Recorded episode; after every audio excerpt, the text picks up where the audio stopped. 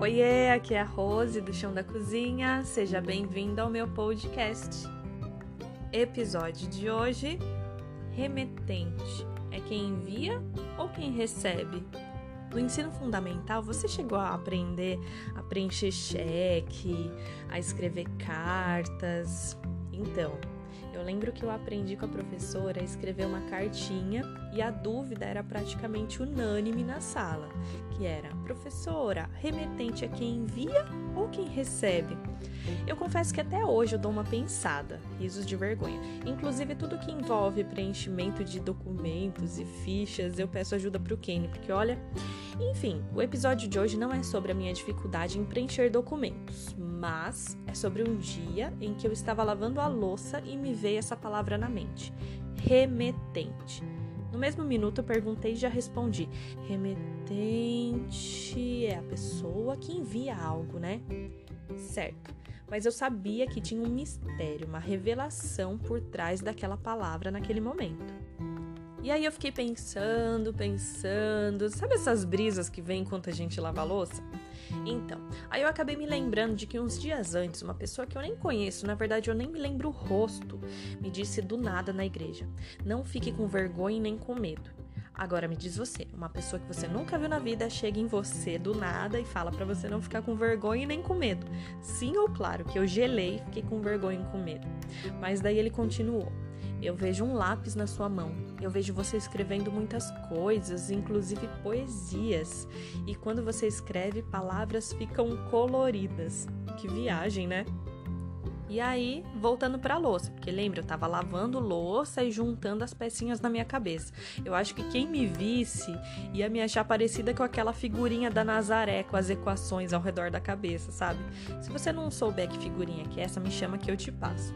Mas então, eu juntei o que eu ouvi a respeito de ter um lápis na mão e a palavra remetente e perguntei para o Espírito Santo. Então, eu sou o remetente e o leitor é o destinatário? E no mesmo momento eu ouvi: Rose, quem está lendo é sim o destinatário, mas você é o que está escrito na carta. Aliás, você é exatamente a carta que eu envio. Sendo assim, você não é o remetente. Eu sou o remetente. Captou? Talvez essa carinha de insight que você está fazendo eu também fiz. E aí pronto, eu coloquei o copo no escorredor e uma lâmpada acendeu em cima da minha cabeça. Você quer saber? Eu vou inaugurar o bendito Instagram do chão da cozinha. E por que eu tô contando isso para você? Porque às vezes Deus nos pede para fazermos algo que a gente já desenvolve bem, mas isso não com o intuito para fazermos o trabalho todo sozinhos, mas para que ele direcione. Em Romanos 12, 3, Paulo nos diz para não termos de nós mesmos um conceito mais elevado do que nós devemos ter, mas pelo contrário, um conceito equilibrado de acordo com a medida da fé que Deus nos dá. E aí ele continua dizendo que cada um de nós temos diferentes dons e que nós devemos usá-los. Por exemplo, em um dos dons que ele cita aqui, eu me identifiquei mais, que é o de encorajar, o de dar ânimo. Mas ele diz que nós devemos usar nossos dons de acordo com a graça e de acordo com a nossa fé. Ou seja, a graça que é a demonstração da misericórdia, do amor de Deus por nós, e a fé é exatamente o freio ou o acelerador de colocarmos nossos dons em prática. E é aí que nossos projetos podem ser abortados, porque somos chamados para sermos enviados, para sermos usados. E não para fazermos tudo por conta própria. Você sabe que eu adoro exemplo, né? Adoro exemplo figurativo. Então, imagine um trem com vários vagões. O trem só se movimenta se estiver com carga para ser levada até o destino. Ok, até aí?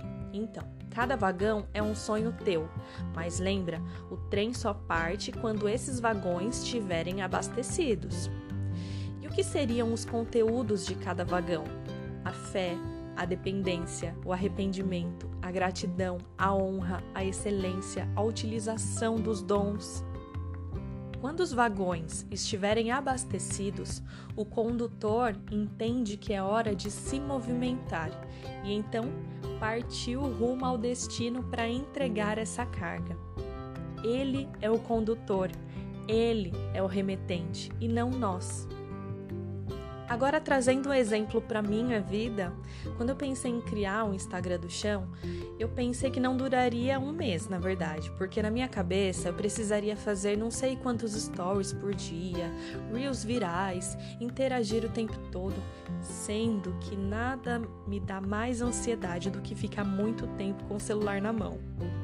Então eu me preocupei porque o meu jeito de interagir é bem diferente do que eu pensei que precisaria ser. E eu sei, eu entendo. É claro que é importante a gente querer desenvolver habilidades para entregar algo de maneira melhor, mais excelente e, ao meu ver, mais descontraída.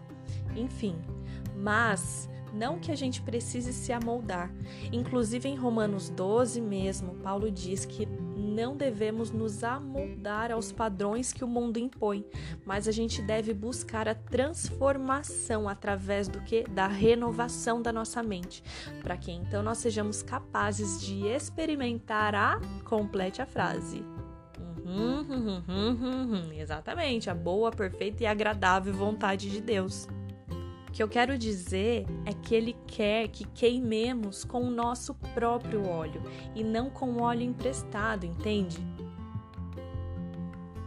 Agora, sobre achar que deveria ser o remetente, o condutor, você entende que eu super criei uma estratégia para me auto-enviar, sendo que Deus só pediu para eu me deixar ser enviada, sem tirar nem pôr, do meu jeito. E quando eu entendi isso, eu parei real de me preocupar com as técnicas de engajar. É como se eu tivesse sido transformada exatamente pela renovação da minha mente e agora eu fico feliz demais quando o alcance de alguma coisa por aqui aumenta, porque eu entendi que são sementes, que significa que o remetente está chegando em mais casas através da carta com uma história que está sendo contada, ou através desses vagões que estão abastecidos de encorajamento e ânimo. Não é sobre falar bonito, não é sobre algo utópico, é sobre a gente conseguir viver os planos de Deus, enxergando seus propósitos e estando feliz com isso, estando em paz com isso. Não se preocupe em ser o remetente da sua história, mas em ser aquela mensagem que recebemos inesperadamente no meio do dia e que nos alegra, sabe? Amigos, eu sei, nós temos a tendência em nos auto-enviar. Às vezes pela pressa de fazer acontecer, às vezes por insegurança, às vezes por excesso de controle. Eu sei, eu tô ligado. Sendo que o mais importante é o conteúdo, é o que carregamos enquanto estamos no trajeto até o destino. Em 2 Coríntios 3, Paulo fala que nós somos cartas de Cristo, conhecidas e lidas por todos, escrita não com tinta, mas com o Espírito do Deus vivo, não em tábuas de pedra, mas em tábuas de corações humanos. Uau, Deus quer nos usar mesmo sendo humanos, com erros e dificuldades? Sim, seja humano e cheio do Espírito Santo de Deus. E no mesmo capítulo, Paulo diz para que a gente não confie no nosso próprio mérito, mas exatamente na capacidade que vem de Deus. Porque se fizermos só pela nossa força, nossa carta seria escrita com tinta e por letras, mas na força de Deus é tudo pelo Espírito. É um Espírito que vivifica. Você concorda comigo que nós precisamos parar de escrever a nossa própria história, de querer personalizar o conteúdo dessa história? Se eu mesma fosse escrever a minha história, eu me escreveria talvez morando na praia com cinco filhos sem me preocupar com contas a pagar. E você, como que você se escreveria? Existe essa palavra, escreveria? Enfim, Porém, sem a essência do remetente, quão vazia seria essa carta? Assim como sem a essência de Deus em nós, quão vazios somos, não é mesmo?